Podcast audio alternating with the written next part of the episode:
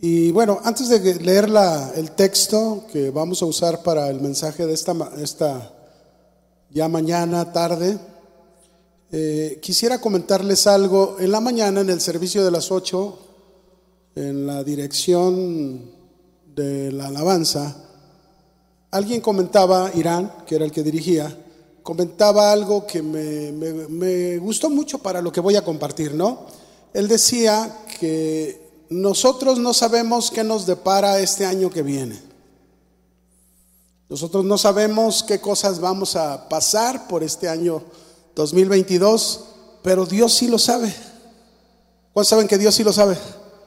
Él lo sabe muy bien. Y por eso, si Él lo sabe muy bien, entonces yo le voy a pedir que me acompañe al Salmo 25, versículo 4, por favor.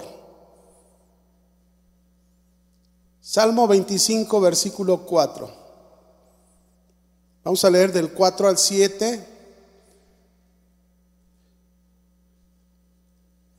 Usted lo va a ver en la pantalla en Reina Valera, yo se lo voy a leer en Palabra de Dios para todos, porque eh, me gustó como viene en esta versión y los puntos que tomaré los tomaré de esta versión. Dice aquí, usted sígalo ahí en la pantalla si gusta o en su Biblia, es, Señor, dice el salmista, enséñame a vivir a tu manera Muéstrame el camino que tú seguirías. Guíame y enséñame tu verdad, porque tú eres mi Salvador, y en ti pongo siempre toda mi esperanza. Señor, recuerda siempre ser bueno y misericordioso conmigo, como lo has sido siempre. Y verso 7 dice, olvida los pecados que cometí en mi juventud cuando fui un rebelde. Muéstrame tu bondad y recuérdame con fiel amor.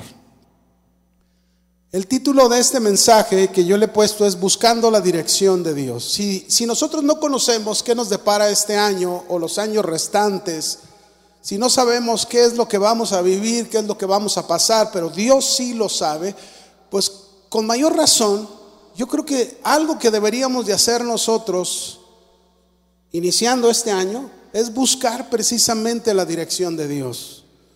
Esto, cuando uno comienza un año, eso nos debería alentar a usted y a mí a meditar, a pensar, a reflexionar si algo debemos corregir, o si algo debemos de cambiar, o si algo lo hemos dejado a medias, o si acaso algo nuevo debemos hacer. Por eso yo quiero decirte esta mañana que Dios quiere dirigir nuestras vidas siempre. El deseo del corazón de Dios es hacerlo. Ese es su plan, ese es su propósito, darnos dirección. Y fíjense bien, Dios sabe muy bien que usted y yo necesitamos la dirección para nuestra vida, la dirección de Dios. Pero Dios no lo va a hacer si nosotros no lo deseamos. Si nosotros no, lo no buscamos esa dirección, Dios no lo va a hacer. O si nos resistimos a esa dirección, este, Él respeta nuestras decisiones. Él nos aconseja, mira, esto es lo mejor que debes hacer para que te vaya bien, pero tú decides. Él nos deja la decisión de esto, ¿verdad? Pero en todas las escrituras, Dios nos pone ejemplos muy claros de cosas mm, de, hombres y mujeres incluso, que Dios llamó y que tomaron este reto, ¿verdad?, de, ser dirigidos y sus vidas controladas por Dios. Nosotros vemos personas este, normales como usted, como yo, personas sencillas, con formas diferentes cada uno de ellos, pero Dios dirigió sus vidas, Dios dirigió sus pasos a fin de que hicieran su voluntad. Y cada una de estas personas, cuando fueron llamados a este reto, aceptaron y decidieron que Dios tomara el control de sus vidas. Así que antes de iniciar todo este mensaje, yo quiero hacerles esta pregunta a todos los aquí presentes y los que nos ven por internet, por las redes. ¿Cuántos están dispuestos y decididos que Dios dirija y controle sus vidas. ¿Usted está dispuesto? Fíjese, Déjenme ponerle algunos ejemplos de la Biblia. Por ejemplo, cuando Dios llamó a Abraham, le indicó lo que tenía que hacer. Cuándo dejar su tierra, su parentela y a dónde dirigirse. Dice ahí en Génesis 12, versículo 1 al 4, yo se lo leo, pero Jehová había dicho a Abraham, vete de tu tierra y de tu parentela y de la casa de tu padre a la tierra que te mostraré, y haré de ti una nación grande, y te bendeciré y engrandeceré tu nombre y serás bendición. Bendeciré a los que te bendijeren y a los que te maldijeren, maldeciré y serán benditas en ti todas las familias de la tierra. Y mire lo que dice el verso 4. Dice, y se fue Abraham como Jehová le dijo. Esta frase última nos, nos hace observar que Abraham aceptó el reto y dejó que Dios dirigiera su vida, controlara su vida a partir desde ese momento. Y en muchas ocasiones la guía de Dios para nuestras vidas es de esa misma manera. Muchas veces Dios nos da indicaciones de dejar aquella vida en la que nos encontramos perdidos. Quizás terminamos un año no hicimos muchas cosas, al contrario, hicimos cosas que no debíamos de hacer, este, o quizás dejamos cosas a medias y, este, y no hicimos la voluntad de Dios como debíamos haberlo hecho, pero ahí está Dios hablándonos nuevamente, ahí está Dios confrontándonos nuevamente para dejar esa vida que llevamos y, y realmente tomar el reto de decir, Señor, a partir de este año verdaderamente quiero entregar mi vida vida, que tú la controles y que tú tomes la dirección de ella. Otro ejemplo, Jacob. Jacob había durado ya 20 años sirviendo a su suegro Labán. 20 años había huido de su tierra por temor que su hermano lo matara, pero duró 20 años allá. Dios le habló después de 20 años y le dijo que ya era el tiempo de regresar a casa a la tierra de su padre. Mire lo que dice Génesis 31:3. También Jehová dijo a Jacob, vuélvete a la tierra de tus padres, a tu parentela, y yo estaré contigo. Ahí está la indicación de Dios para Jacob. ¿Y qué hizo Jacob? Jacob escuchó la voz de Dios, dejó que Dios dirigiera su vida obedeció, regresó a la tierra de su padre tal como Dios se lo había dicho. Y aquí aprendemos algo, mis hermanos. De esa misma manera, Dios quiere dirigirnos a usted y a mí y decirnos cuál es el momento de movernos. Porque muchas veces nos movemos fuera del tiempo de Dios o hacemos cosas que Dios no nos ha dicho que hagamos. Debemos aprender a movernos cuando Dios nos diga que lo hagamos a dónde debemos ir y no ser movidos por sentimientos o suposiciones que muchos llegan a tener. Por ejemplo, hay muchas personas que usan mucho esta, esta frase como una muletilla, ya la usan, ¿no? El decir, Dios me dijo. Y resulta, tiempo después, que no fue así. Entonces tenemos que, tenemos que estar bien bien centrados en, la dirección de Dios, bien centrados en la guía de Dios, en el control de Dios sobre nuestras vidas. Otro ejemplo más de esta dirección la encontramos en Moisés. Si quiere anotar el texto, está más largo, no lo vamos a leer, que es Éxodo capítulo 3, del verso 1 al 10. Aquí nosotros vemos que Dios le habla a Moisés, pero mire dónde lo hace, en el desierto. Ahí donde él está pastoreando las ovejas de su suegro Yetro, Dios, él ve una zarza ardiendo sin que ésta se consuma, se acerca a ella y ahí Dios le habla. Y Dios le hace un llamado a Moisés para lo que Dios quería que él hiciera, que era sacar a su pueblo Israel de Egipto y llevarlo a la tierra prometida. Y en este caso, nosotros podemos aprender algo en la dirección de Dios. Nosotros podemos aprender que en muchas ocasiones Dios nos tiene que llevar al desierto. Dios nos tiene que llevar a pasar situaciones a lo mejor difíciles, complicadas, como a la, a la mejor este año que terminó lo fue para muchos de nosotros, ¿verdad? Un tiempo muy difícil, muy complicado, pero el hecho de que Dios nos lleve al desierto tiene propósito, ¿verdad? Es como en el caso de Moisés, que seamos sensibles para escuchar la voz de Dios y hagamos lo que Dios quiere que hagamos y dispongamos nuestro corazón para ser dirigido por Él y no por nuestras emociones. Así que si tú estás pasando situaciones complicadas, difíciles, pues no lo dudes. Dios quiere que seas sensible para que escuches su voz y dispongas tu corazón para que Él dirija tu vida. Déjame hablarte de un personaje más de la guía de Dios para su vida, Elías. A Elías Dios le enseñó y le dijo a dónde debía de ir para que se alimentase en un tiempo de escasez y de crisis. Dice cómo aún en tiempos de escasez y de crisis tenemos que estar atentos a la dirección de Dios, la guía de Dios en nuestras vidas, porque Él es nuestro proveedor. Dice ahí en Primera de Reyes 17, verso 1 al 6.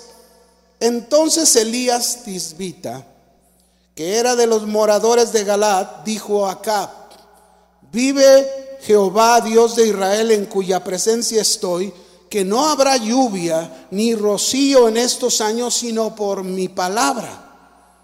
Y vino a él, a Elías, palabra de Jehová diciendo, apártate de aquí Vuélvete al oriente y escóndete en el arroyo de Kerib que está frente al Jordán. Beberás del arroyo y yo he mandado a los cuervos que te den ahí de comer. Mire, la palabra, la indicación de Dios, la dirección de Dios, ¿verdad? Y él, Elías, se fue e hizo conforme a la palabra de Jehová. Este es el punto.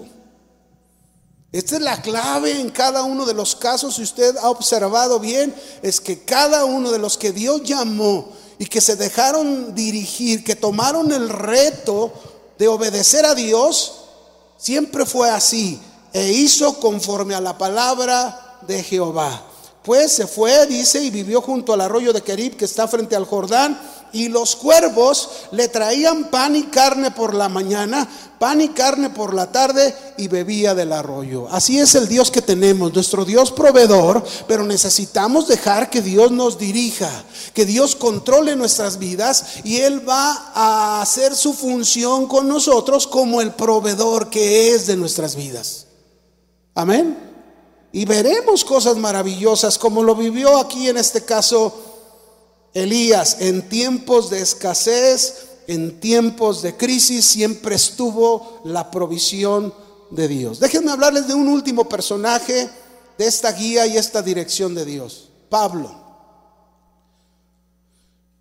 Todos hemos, hemos leído ahí en Hechos 9, ¿verdad? Del verso 3 en adelante, la conversión de Pablo, cómo el Señor este, en un tiempo donde Pablo perseguía a la iglesia, dañaba a los cristianos, ¿verdad? Los metía en la prisión. Y bueno, dice aquí la historia que, que Pablo iba rumbo a Damasco y ahí tuvo un encuentro con el Señor. Dios se le, el Señor se le apareció, fue tumbado de su caballo, fue, fue cegado por un momento y el Señor ahí le dijo lo que él quería que Pablo hiciera. Ahora Pablo conocía a Jesús. Y Pablo tomó también el reto, tomó la decisión de obedecer y dejarse dirigir por el Señor. Cada una de estas historias que te he mencionado, de cómo Dios los llamó y comenzó a dirigir sus vidas para que hiciesen la voluntad de Dios y no la suya, de esta misma manera Dios te llamó a ti. De esta misma manera Dios nos llamó a cada uno de nosotros. Y quiere dirigir nuestras vidas para que hagamos su voluntad y ya no la nuestra. Nada, mis hermanos, es más importante en la vida de un cristiano que ser dirigido por Dios. Nada. ¿Por qué? Porque es la única manera, ser dirigido por Dios es la única manera en que se hará la voluntad de Dios. ¿Vos quieren hacer la voluntad de Dios? Pues tenemos que estar dispuestos a ser dirigidos por Dios. Ahora, escúchenme. Dijimos que Dios quiere dirigirnos y guiarnos. Pero hay un problema. Y diría un grande problema con cada uno. Y ese problema es nuestro pecado, nuestra inclinación a pecar, nuestra debilidad humana. Es un problema. ¿Por qué? Porque eso se vuelve una resistencia, una oposición a la guía de Dios para nuestra vida. Y es por eso que nosotros, usted y yo, debemos estar constantemente buscando la dirección de Dios aprendiendo a ser dirigidos por Él y no por nosotros mismos ni otras cosas. Es importante saber que estamos siendo dirigidos por Dios. Es ahí la historia del texto de inicio. Quiero que vaya conmigo de regreso al Salmo 25, de donde vamos a tomar los principios de lo que es ser dirigido por Dios. Este es el caso precisamente de David, quien escribió el Salmo 25, el que leímos al inicio. David, mis hermanos, había fallado, había pecado, se encontraba en una situación muy difícil y esta situación le producía turbación en su interior, en su alma.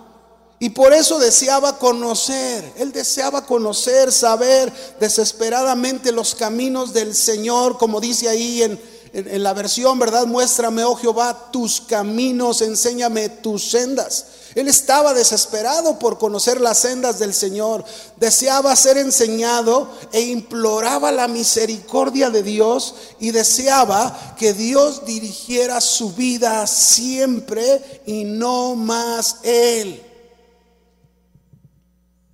Me puedo imaginar a un David que quizás estaba cansado, estaba como ya desesperado de decir, Señor, ya no quiero dirigir más yo mi vida.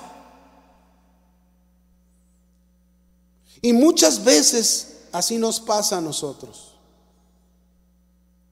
Nos pasa, le fallamos al Señor, pecamos, nos equivocamos nos turbamos en el interior y no sabemos qué camino debemos de seguir. Muchas, muchas personas incluso anhelan dirección y propósito en sus vidas, pero desconocen, no saben a dónde ir o qué hacer. Pero nosotros debemos clamar a Dios como lo hacía David, para ser guiados, para ser dirigidos por Él, para hacer su voluntad. Por eso yo esta mañana, antes de ver cada principio, quiero preguntarles a todos ustedes, los que nos ven por, internet, quiero preguntarles, ¿cuántos de ustedes quieren aprender a vivir bajo la dirección de Dios y estar seguros que eso está sucediendo en sus vidas? ¿Cuántos de ustedes? ¿Ninguno? Los de la mañana estaban más participativos. A ver, ¿qué les pasa? ¿No desayunaron? Otra vez, voy a volver a preguntar, ¿cuántos de ustedes quieren aprender a vivir bajo la dirección de Dios y estar seguros que así está sucediendo? Bueno, vamos a vamos entonces a aprender de la experiencia de David en este pasaje. ¿Qué les parece? Porque todo este pasaje es una oración de lo profundo del corazón de David hacia Dios. Así que vamos a aprender el primero. Vaya conmigo, Salmo 25, verso 4. Salmo 25, en el verso 4, la primera frase en Reina Valera dice, muéstrame, oh Jehová, tus caminos. Yo se lo voy a leer en la versión palabra de Dios para todos, porque se me hace todavía más claro. Miren lo que dice aquí, donde sacamos el primer principio. David dice, Señor, enséñame a vivir a tu manera. Ese es el primer principio. ¿Quieres ser dirigido por Dios? Ser dirigido por Dios es ser enseñado a vivir a la manera de Dios y no más a la tuya o a la nuestra. No más. Diga, no más. Yo tengo un nieto, ¿verdad? Que, está chico, pues tiene dos años y medio. Y cuando ya se llenó de comer, que le estamos dando de comer, siempre nos dice, no más, no más. O sea, para decirnos, ya no quiere más, ¿no? Entonces usted diga, no quiero más dirigir mi vida. si quiero la dirección de Dios, yo tengo que aprender, tengo que ser enseñado a vivir a la manera de Él, no a la mía. Estamos acostumbrados a vivir a nuestra manera y eso no es ser dirigido por Dios. Debemos ser enseñados a vivir a la manera de Dios y es que realmente deseamos su dirección. Porque mire, cuando cometemos errores o le fallamos al Señor, cuando usted y yo nos pasa cualquier de estas cosas, nos damos cuenta lo que significa vivir a nuestra manera, ¿sí o no? Ya la regué otra vez, ya me equivoqué y te está yendo pero tremendo, ¿verdad? ¿Por qué? Porque lo hiciste a tu manera, cuando Dios te había dicho que no lo hicieras así.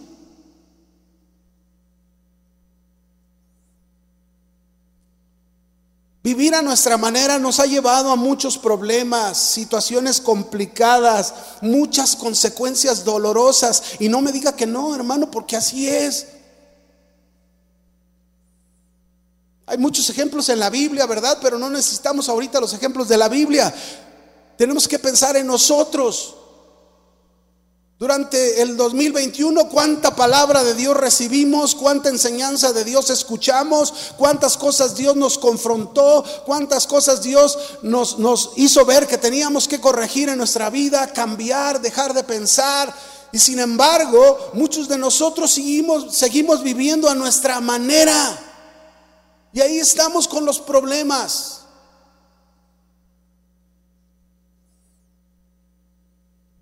¿Quieres la dirección de Dios? ¿Quieres ser dirigido por Dios? Tienes que ser enseñado a vivir a la manera de Dios. Mire, David cuando adulteró con Bexabé, no se imaginaba a él todos los problemas y situaciones difíciles que vendrían a su vida. Todo por vivir a su manera en ese momento, ¿verdad? A una hija la violó otro hijo. A un hijo, su hijo Absalón lo mató. Su hijo Absalón persiguió a su padre David para tratar de matarlo y quererse quedar con su corona. Todo por vivir cada uno a su manera. Claro, nosotros sabemos bien que David, en el caso de él, se arrepintió de su pecado, decidió volver con Dios y por eso es esta petición tan profunda de su corazón, Señor, enséñame a vivir a tu manera.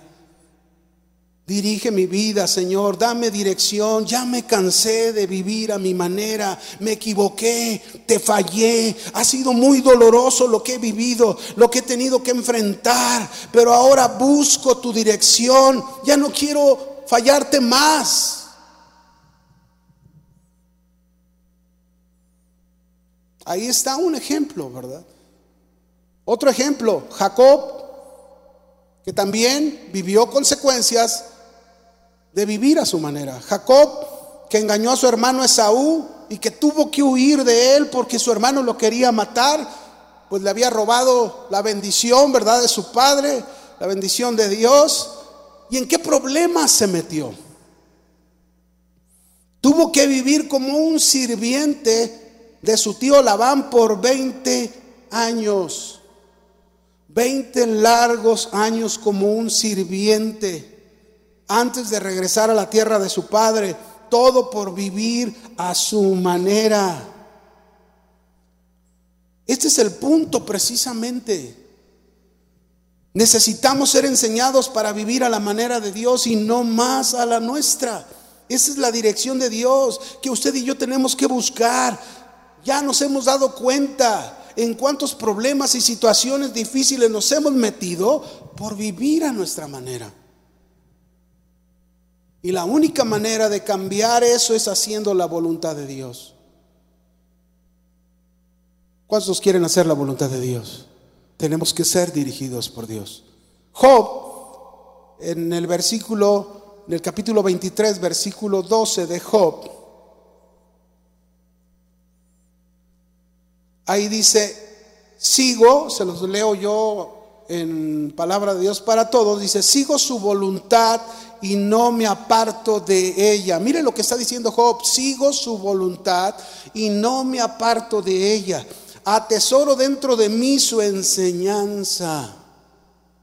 Aquí vemos a un Job decidido a vivir a la manera de Dios porque lo ha aprendido en medio de su sufrimiento y de su dolor. Yo espero, mis hermanos, que en medio de lo que usted y yo hemos pasado, que Dios ha permitido en nuestra vida, sea dolor, sea sufrimiento, sean circunstancias, lo que sea, porque tiene el propósito de que usted y yo aprendamos a ser dirigidos por Dios. Yo espero que ahí nos encontremos, ¿verdad? Y que no se tengan que volver a repetir esas cosas para que seamos enseñados en que necesitamos la dirección de Dios. Una de las cosas que debemos reconocer usted y yo, y debemos hacerlo, porque ese es un corazón humilde, sencillo, ¿verdad? es cuando oramos decirle, Señor, no sé cómo vivir. Que muchas veces nos acostumbramos tanto a nuestra rutina como cristianos, a nuestras actividades como cristianos, y creemos que todo lo que estamos haciendo en nuestra vida está muy bien. Y no es así. Entonces, cuando nosotros nos acercamos con el Señor, tenemos que venir y decirle, Señor, no sé cómo vivir, necesito que tú me conduzcas, necesito tu dirección, te entrego el control de mi vida para que cada día mi manera de comportarme, mi manera de conducirme sea una experiencia maravillosa contigo en tu voluntad. ¿Qué significa vivir a la manera de Dios? ¿Qué significa? Primero debemos grabarnos algo. Cada vez que se presentan problemas en nuestra vida, o no se presentan problemas, o incluso algún tiempo donde llegue la prosperidad a nosotros, en cualquiera de estas circunstancias solo tenemos dos maneras de actuar. Solo hay dos. O lo hacemos a la manera de Dios o lo hacemos a la manera nuestra. Porque vivir a la manera de Dios, mis hermanos, es hacer las cosas como Él dice, a la hora que Él dice y cuando Él dice. Esa es a la manera de Dios. Hacer las cosas como Él dice, a la hora que Él dice y cuando Él dice, si Dios te ha dicho, oye, perdona fulano, ah, Señor, mira, este, deja que pase medio año del 2022. O deja que llegue el 23, ¿verdad? Pues quién sabe si te llegue. Pero no es así. Tenemos que aprender, ser enseñados a vivir a la manera de Dios. Cuando Dios nos dice algo a la hora que nos lo dice, como nos lo dice y lo que debe y lo que nos diga, hay que hacerlo. Cuando Dios le dijo a Abraham en la escritura, de sal de tu tierra y tu parentela, dice ahí claramente, y e hizo Abraham como Dios le dijo. Así de simple, así de sencillo. Cuando, cuando Dios le ordenó a Moisés construir el tabernáculo, la escritura dice, y fue e hizo todo conforme Dios se lo ordenó, a la manera de Dios, no a nuestra manera. Cuando Dios le pidió a Abraham a su único hijo Isaac en sacrificio, Abraham se levantó y obedeció como Dios se lo pidió, a la manera de Dios y no a la nuestra. ¿Cuántos quieren ser dirigidos por Dios? Quieres ser dirigido por Dios, tienes que aprender a hacer las cosas a la manera de Dios y no más a la tuya. Ahora, Dios quizás nos llegue a pedir cosas que hagamos que nos sean muy difíciles. ¿Sí? Pero a pesar de que sean estas difíciles, debemos levantarnos y obedecerlo, ¿verdad? Obedecerlo. Esa es la dirección, ya sea para perdonar a alguien que nos hizo mucho daño, ya sea para bendecir a alguien que nos maldijo, ya sea para renunciar a gustos personales, cuando quizás Dios nos está pidiendo que le sirvamos en un lugar no muy cómodo ya sea para confiar en Dios cuando pasamos un tiempo tormentoso, ¿verdad? No se diga cuando estamos pasando una situación muy difícil, pero ahí está Dios, confía en mí, confía en mí, confía en mí, confía en mí. Ahí es precisamente donde tenemos que aplicar este principio de ser enseñados a vivir a la manera de Dios y no a la nuestra. ¿Cuántos dicen amén? Vamos al segundo principio. ¿Quieres ser dirigido por Dios? Salmo 25, verso 4, la segunda frase.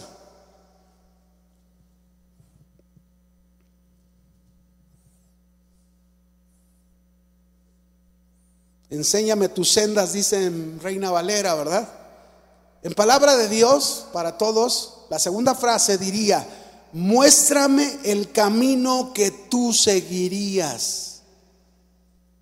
Aquí dice, enséñame tus sendas en Reina Valera.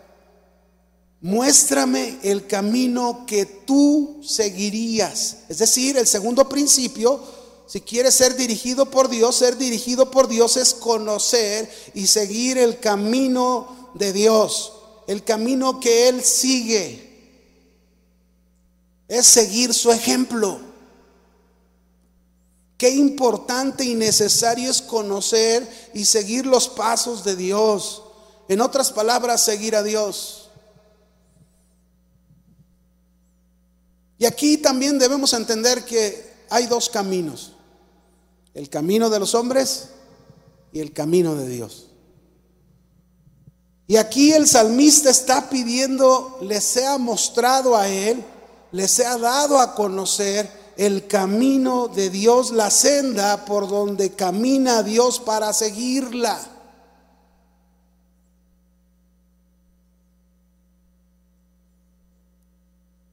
La primera frase que encontramos es muéstrame. Esta palabra muéstrame, ¿verdad? En, este, en, hebreo significa instruyeme en lo que es tu camino. Instruyeme en lo que es tu camino.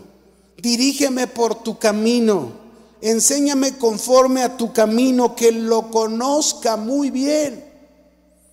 Esta palabra, fíjense bien, esta palabra muéstrame, lleva implícito que el salmista está pidiendo una completa dirección de parte de Dios para su vida. Así que cuando nosotros le decimos, Señor, muéstrame el camino que tú seguirías, estamos diciéndole con todo nuestro corazón, Señor, estoy buscando tu dirección, estoy anhelando tu dirección, quiero seguirte, quiero aprender a vivir a tu manera. Porque luego sigue la palabra camino, ¿no? Muéstrame tu camino. La palabra camino en el hebreo, en el texto original, de acuerdo a lo que está orando el salmista, habla del curso de la vida de Dios. Habla del modo de accionar de Dios, del modo de actuar, del modo de pensar, el modo de conducirse de Dios. Por eso está diciendo, muéstrame el camino que tú seguirías, el que yo quiero seguir. Entonces el salmista está diciendo, no quiero más seguir el camino del hombre, no quiero seguir más el curso, la forma de actuar, la forma de conducirse, la forma de pensar, la forma de hablar del hombre, no, yo quiero hacerlo de acuerdo al curso tuyo, Señor. De, de acuerdo a tu forma de actuar, tu forma de pensar, tu forma de hablar. Así que cuando decimos seguir el camino de Dios, es entonces estar de acuerdo en ser dirigidos a vivir como Dios vive. ¿Cuántos quieren vivir como Dios vive? Ya no digo cuántos viven como Dios vive, porque Dios solo lo sabe, ¿no? Pero seguir el camino de Dios es ser dirigido a actuar como Dios actúa. ¿Cómo actúa Dios? ¿Cómo actúa el Señor, verdad? Si recordamos, por ejemplo, aquel momento cuando Jesús está en el huerto de los olivos, está a punto de ser entregado para ser llevado a ser juzgado y luego llevarlo a la cruz, ¿verdad? Y ahí están en el huerto con sus discípulos, de repente llegan los soldados, usted sabe, lo entrega Judas con un beso, pero el Señor está tranquilo.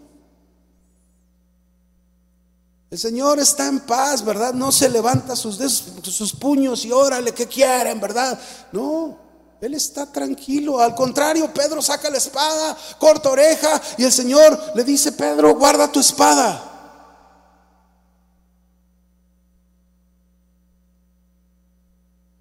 Ese no es el camino de Dios. Ese no es el actuar de Dios. Ese no es el curso de la vida de Dios. Esa no es la manera de pensar de Dios. Y el Señor nos pone, nos pone ese ejemplo de vivir, de ser dirigidos a actuar como Él actúa, de ser dirigidos a ser conducidos como, como en este caso Jesús vivió. Por ejemplo, Jesús nos dijo en Mateo 5, verso 43, si va conmigo ahí, Mateo 5, verso 43. Hemos leído estas escrituras muchas veces.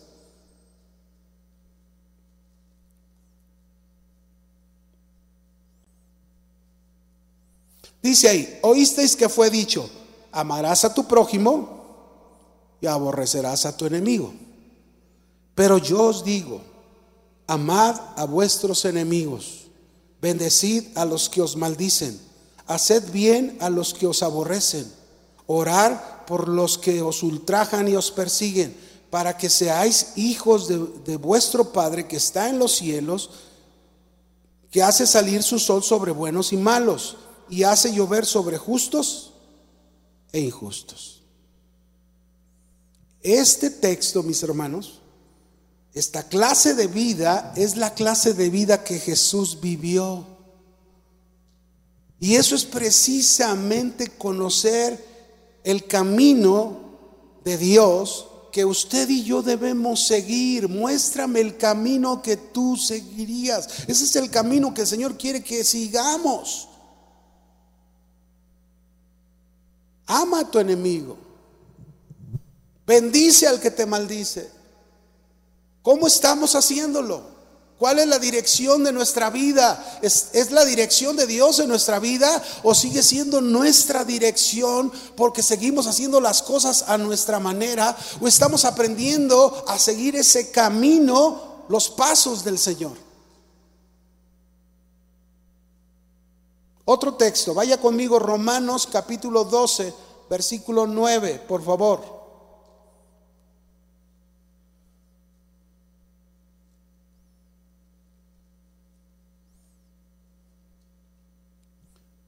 Yo sé que muchas veces se presentan situaciones y no es fácil responder, pero tenemos que ser enseñados. Por eso es ahí la oración que está haciendo el salmista. Muéstrame Enséñame a vivir a tu manera, ¿verdad? Eso es lo que debe de estar en nuestro corazón. Romanos 12:9 dice, el amor sea sin fingimiento. Pregunto, ¿el amor de Dios es sin fingimiento? Pues claro, por eso nos está enseñando, porque ese es el curso de su vida, un amor sincero, puro, transparente, incondicional.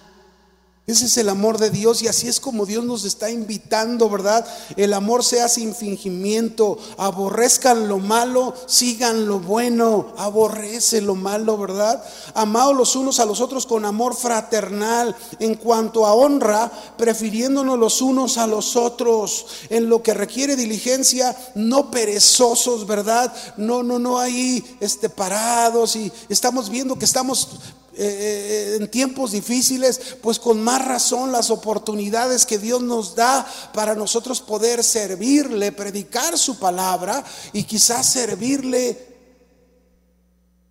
¿Cuántos de ustedes, por ejemplo, durante este tiempo, a lo mejor alguien de sus vecinos se enfermó de COVID? Y tú dijiste, yo voy a ir a barrarle su calle ahí a, estos vecinos. Yo voy a ir a llevarle unas, unas mandarinas, ahí se las voy a poner en su puerta, o, voy a llevarles, este, no sé, algún avena, lo que sea, un té, ¿verdad? Y, lo haces así, con ese corazón, ¿verdad? De, de servir a los demás. Gozosos en la esperanza, sufridos en la tribulación, constantes en la oración, compartiendo para las necesidades de los santos, practicando la hospitalidad, bendiciendo a los que os persiguen, bendecid y no maldigáis, gozaos con los que se gozan, llorad con los que lloran, unánimes entre vosotros, no altivos, sino asociándonos con los humildes, ¿verdad? Qué importante es, es como dice aquí, asociándonos con los humildes. Esto habla de una igualdad, ¿no? Nadie es más que nadie, todos somos iguales, cada uno a lo mejor con responsabilidades diferentes, pero somos iguales, humildes delante del Señor. Y dice, no seáis sabios en vuestra propia opinión, no paguéis a nadie mal por mal, procurad lo bueno delante de todos los hombres, si es posible en cuanto dependa de vosotros, estad en paz con todos los hombres. No os venguéis vosotros mismos, amados míos, sino dejad lugar a la ira de Dios, porque escrito está, mía es la venganza, yo pagaré. Dice el Señor. Así que si tu enemigo tiene hambre, dale escorpiones. Si tu enemigo tiene sed, dale hiel. No, ¿verdad que no dice así? No. Si tu enemigo tiene hambre, dale de comer. Si tu enemigo tiene sed, dale de beber. Pues haciendo eso, ascuas de fuego amontonará sobre su cabeza. Dice, no seas vencido de lo malo, sino vence con el bien el mal. Mis hermanos, aquí está mostrado el camino que tú y yo debemos seguir, el curso de la vida de Dios, el, actuar de Dios, el pensar de Dios, el mover de Dios, ahí está registrado en su palabra y eso es lo que tenemos que hacer. Proverbios 3:17 dice, sus caminos son caminos deleitosos, todas sus veredas paz. Imagínate, si tú dijeras, yo ando en los caminos de Dios, yo ando en las veredas de Dios, soy dirigido por Dios y ando en esos caminos y esas veredas, entonces quiere decir, ¿cómo estará tu casa? Bien deleitosa, llena de paz, porque así dice que son los caminos del Señor, ¿o no? Así es como está tu casa. Muy bien. Ahí está el segundo principio. Si queremos ser dirigidos por Dios, dijimos el primero, enséñame a vivir a tu manera. El segundo, muéstrame el camino que tú seguirías. El tercer principio en el Salmo 25.5. ¿Quieres ser dirigido por Dios? Dice aquí en el versículo 5, guíame y enséñame tu verdad, porque tú eres mi Salvador. Dice aquí en la versión Reina Valera, encamíname en tu verdad y enséñame porque tú eres el Dios de mi salvación. Así que el tercer principio, si queremos ser dirigidos por Dios, es ser guiados y enseñados en su verdad. Algo muy importante que nos menciona este texto, para conocer y ser enseñados en su verdad, se necesita tener primero al Señor, a nuestro Dios, como nuestro Salvador, como nuestra salvación. ¿Por qué? Porque si no tenemos al Señor como nuestro Salvador, no tenemos nuestra salvación, ¿cómo entenderemos que la guía de Dios para nuestra vida está centrada en su verdad, su palabra. ¿Cómo lo entenderemos? Se necesita que Dios sea tu salvador, que Jesucristo sea tu redentor, tu salvación. Y si es así, tú vas a entender que la guía de Dios para tu vida, para mi vida, está centrada en su verdad.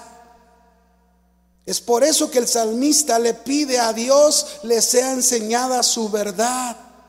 Y mis hermanos, Dios nunca guía a nadie fuera de su verdad y su verdad es su palabra.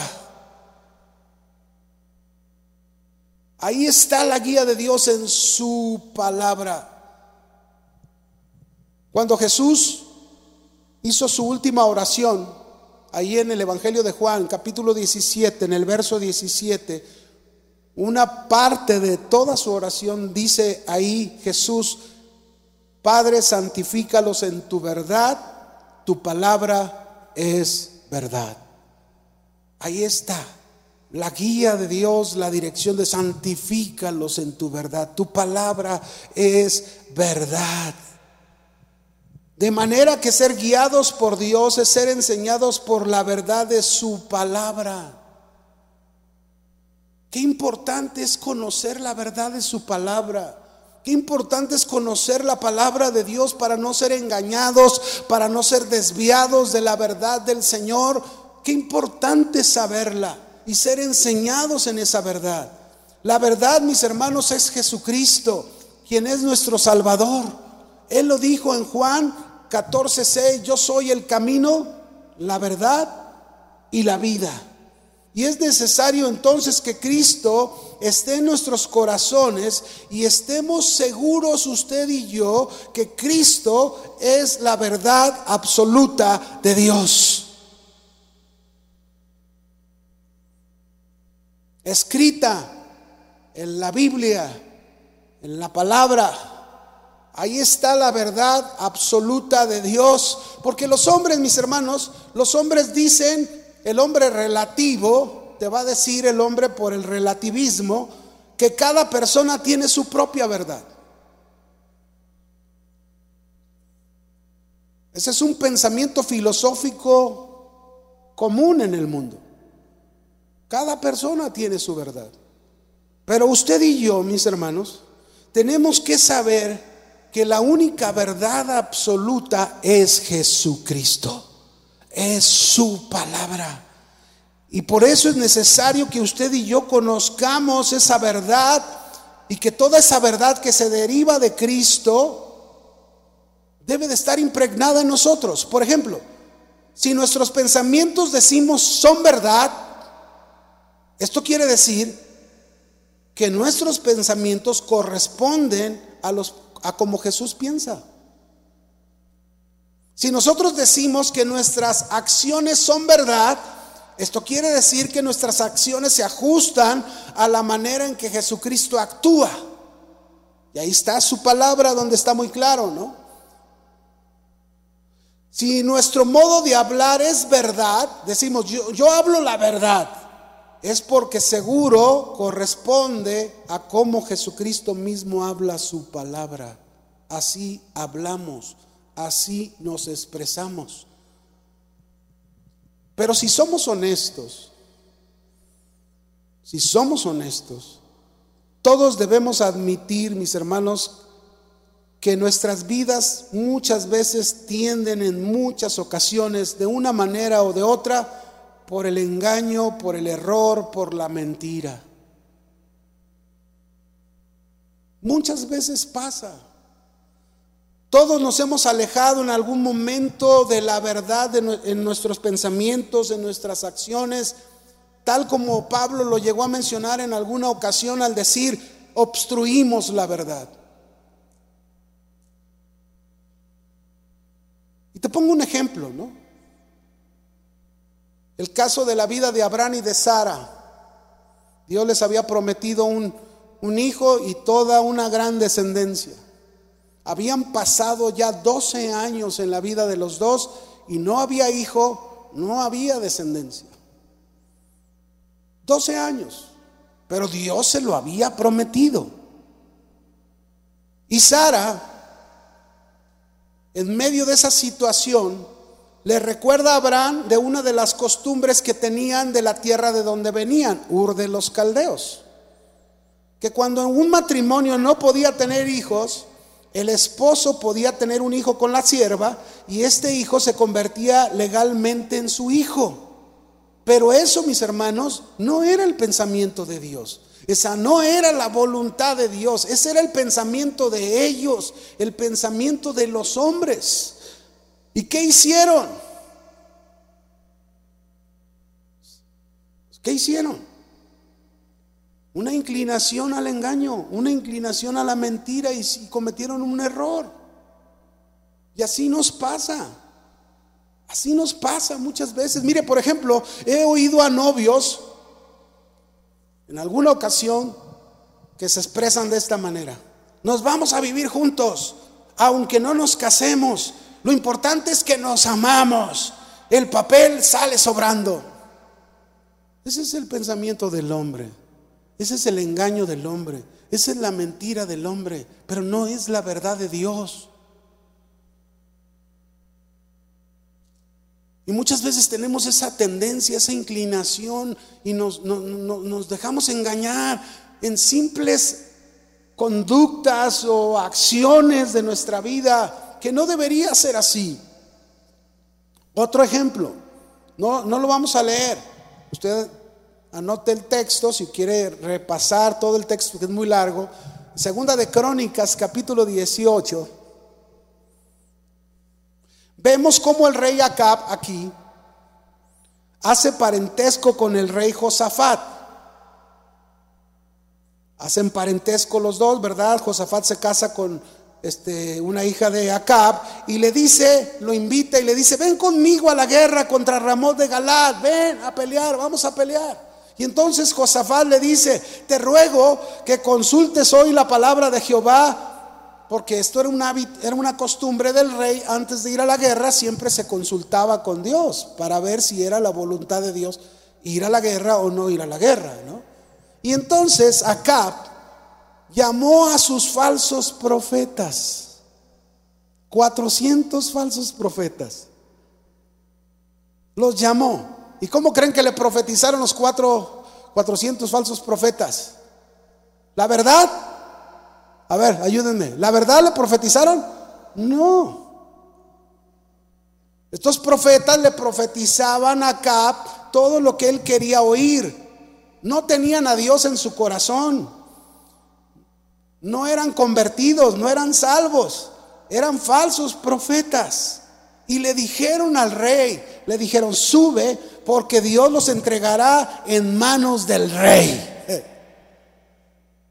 Y algo curioso, yo no sé qué vio Josafat, eran 400, yo no sé qué vio que dijo, oye, ¿no hay por ahí algún otro profeta el cual podamos consultar a Jehová?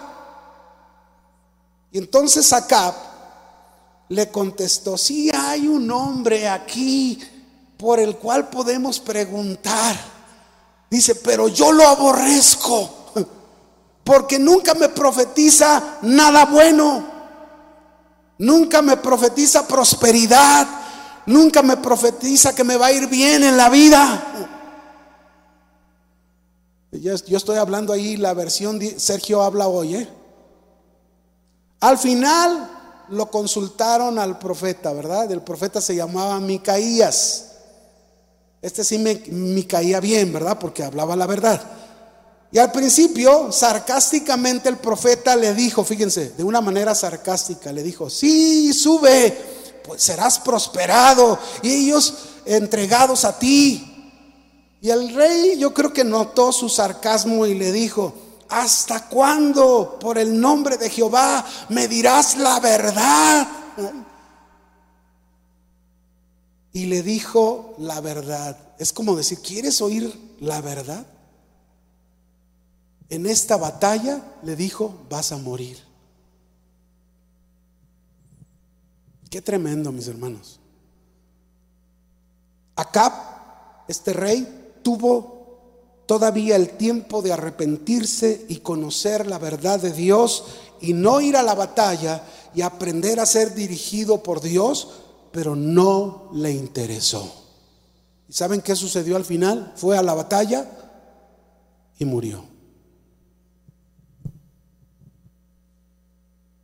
¿Cuántos quieren la dirección de Dios? Tenemos que buscar la guía y el ser enseñados en su verdad. Qué importante es la verdad, mis hermanos. No podemos apartarnos de la verdad porque si lo hacemos podemos morir. Y no hablo de la muerte física, hablo de la muerte espiritual, que es más terrible.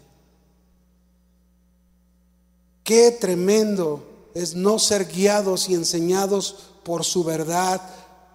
Qué tremendo es eso.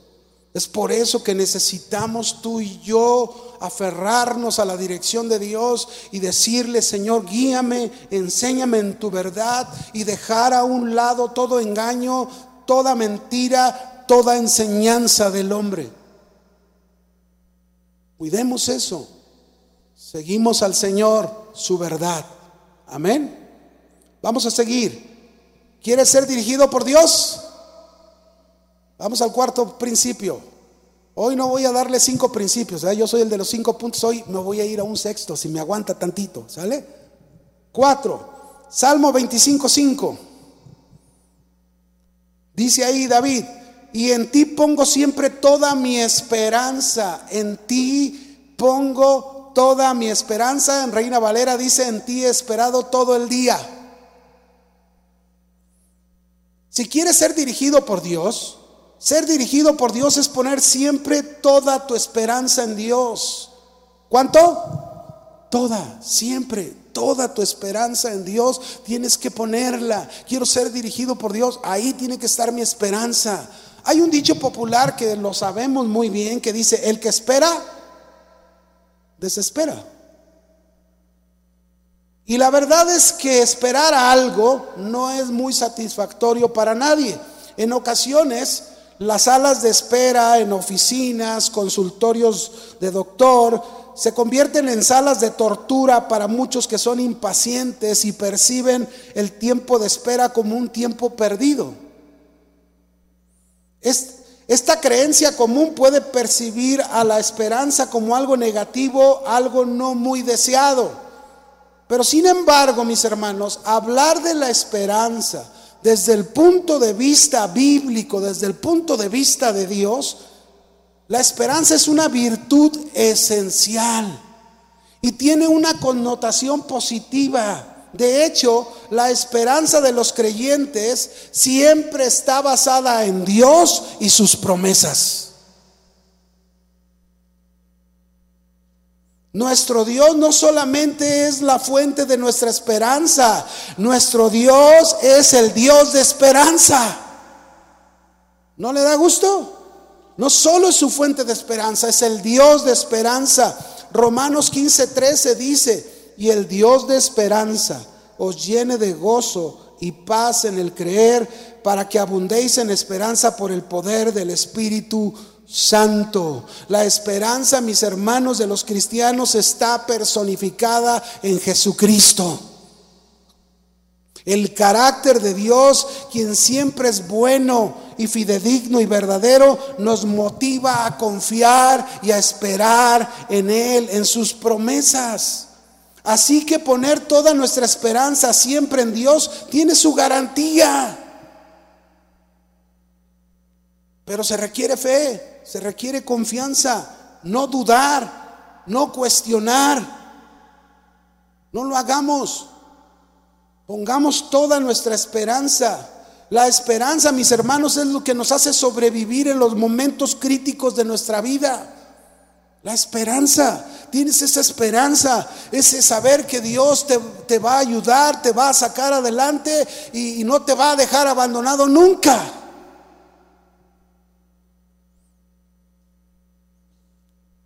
Romanos 5:5 dice que la esperanza no avergüenza, la esperanza en Dios, ¿verdad? ¿Por qué no avergüenza? Porque tenemos un Dios fiel e inmutable que cumplirá cada una de sus promesas. Cada una. Así que ahí está este otro principio que tenemos que aprender, ¿verdad? a poner toda nuestra esperanza en Dios, toda. Quiero ser dirigido por Dios, pon toda tu esperanza siempre en Dios. Al quinto, vamos al quinto, Salmo 25, verso 6. Estamos ya a punto de terminar. Salmo 25, verso 6. Dice, Señor, recuerda siempre ser bueno y misericordioso conmigo como lo ha sido siempre. Si quieres ser dirigido por Dios, ser dirigido por Dios es buscar la misericordia de Dios cada día. Fíjate bien lo que estoy diciendo. Si quieres ser dirigido por Dios, es buscar la misericordia de Dios cada día. ¿Y por qué? Decíamos al principio de la enseñanza que una de las cosas que impiden la dirección de Dios en nuestra vida es el pecado, nuestra inclinación a pecar. Y aquí nosotros podemos ver al salmista, en primer lugar, que nos muestra que ha reconocido su pecado, ha reconocido su falta, se ha arrepentido y por tal motivo busca la misericordia de Dios. El salmista conoce la misericordia de Dios, sabe cuán grande es su misericordia, porque seguro ya la ha experimentado en su vida, como en el Salmo 51.1 cuando dice, ten piedad de mí, oh Dios, conforme a tu misericordia, conforme a la multitud de tus piedades, borra mis rebeliones. Usted y yo necesitamos la misericordia de Dios. Si un día usted y yo dejamos de buscar la misericordia de Dios, somos los más perdidos y no dirigidos. Es necesaria la misericordia de Dios en nuestras vidas. Es posible, mis hermanos, que este año que terminó, muchos cometieron errores. Le fallaron a Dios y se sienten muy mal, pero lo reconocen.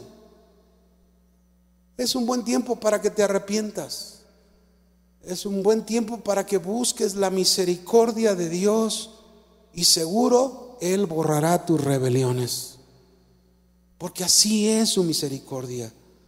Y si esto es buscar la dirección de Dios, entonces, qué importante es para cada uno de nosotros reconocer, mis hermanos, que, que, hemos fallado, reconocer que hemos pecado, que nos hemos equivocado muchas veces, arrepentirnos y buscar la misericordia de Dios, que Él es bueno y que siempre que lo hagamos, Él nos perdonará. Amén.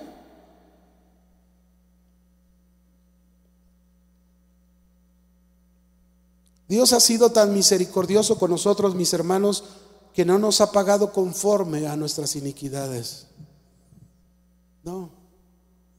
Si Él nos pagara conforme a nuestras iniquidades, ¿quién sabe dónde estaríamos usted y yo? Pero busquemos siempre la misericordia de Dios cada mañana, cada mañana. Señor, necesito tu misericordia. Necesito tu misericordia. Te he fallado, me he equivocado. Señor, quiero tu dirección. Y el último principio, quieres ser dirigido por Dios, Salmo 25, versículo 7, en palabra de Dios dice aquí, olvida los pecados que cometí en mi juventud cuando fui un rebelde, muéstrame tu bondad recuérdame con fiel amor. ¿Quieres ser dirigido por Dios? Ser dirigido por Dios es buscar su bondad para ser dirigido por ella. ¿Cuántos conocen la bondad de Dios? ¿De verdad conoces la bondad de Dios? La bondad de Dios, mis hermanos, es un atributo infinito, inmutable, que nos dice que todo lo que Dios hace es bueno. Todo lo que Dios hace, ¿qué es? bueno. Podríamos nosotros llegar a mirar algún aspecto difícil de nuestra vida y quizás sentir que el Señor no nos ha manifestado esta característica. Sin embargo, las situaciones desconcertantes y nuestro limitado entendimiento no, alteran en absoluto quién es Él. Una circunstancia difícil e inentendible para nosotros, para la bondad de Dios, no depende de eso, porque Dios en su bondad la usa para nuestro bien. Por eso dice Romanos 8:28, y sabemos que los que aman a Dios, todas las cosas les ayudan a bien, esto es, a los que conforme a su propósito son llamados. Este versículo, mis hermanos, podemos confiar en Él simple y sencillamente por su gran bondad. Porque Él es bueno, bueno. Amén. Podríamos pensar el ejemplo de José el Soñador, que sufrió muchas penurias, pero a pesar de todo lo que él sufrió, Dios utilizó todo para hacer un bien a José y a todo el pueblo de Israel. Esa es la bondad de Dios. Concluyo, mis hermanos. Concluyo con una pregunta. ¿Quieres tener la dirección de Dios en tu vida? Búscala. Aférrate a ella. Recuerda que ser dirigido por Dios es andar en su voluntad. Y esto debería ser esta reflexión de este año nuevo. Así que si tú quieres la dirección de Dios, si tú quieres que Dios dirija tu vida, si tú quieres que Dios controle tu vida, y no más tú, yo te animo en esta tarde, ponte de pie y por qué no se lo dices en esta misma oración que el rey David se lo hizo al Señor, ¿por qué no le dices tú también, Señor, yo quiero que dirijas mi vida, yo quiero que controles mi vida?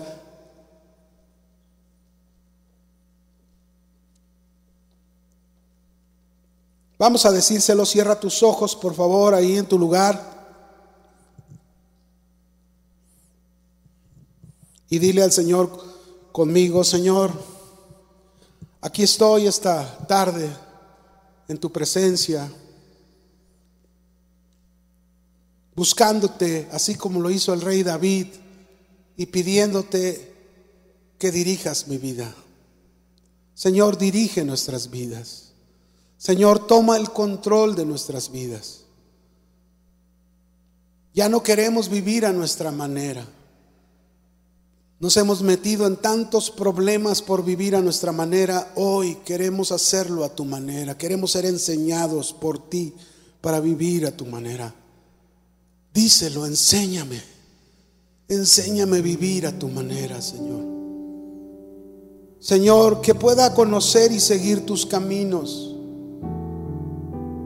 La, la manera en que tú vives. La forma en que tú actúas la forma en que tú piensas y tú hablas. Somos tu pueblo, somos tus representantes en esta tierra mientras tú regresas por tu iglesia. Enséñanos que podamos conocer y seguir tus caminos, seguir tus pasos. Señor, queremos ser guiados y enseñados por tu verdad. ¿Cuántas veces hemos sido engañados? ¿Cuántas veces hemos sido desviados hacia la mentira y nos hemos apartado de tu verdad? Hoy venimos con todo nuestro corazón y te decimos, aquí estamos, Señor, enséñanos a ser guiados por tu verdad. Anhelamos tu verdad, deseamos tu verdad. Señor, enséñanos a buscar tu misericordia cada día. Hoy aquí delante de ti te decimos, hemos fallado, hemos pecado contra ti, Señor. Nos hemos equivocado, perdónanos. Nos humillamos ante ti. Nos postramos ante tu presencia. Y si este 2021 hicimos muchas cosas que no eran tu voluntad, perdónanos, Señor. Ten misericordia de tu pueblo, de tus hijos. Y Señor, levántanos para que busquemos esa misericordia cada día, cada mañana. Y podamos, Señor, dejar de fallarte y hacer tu perfecta voluntad. Señor, que busque tu bondad para ser dirigido por ella. Cuán bueno eres.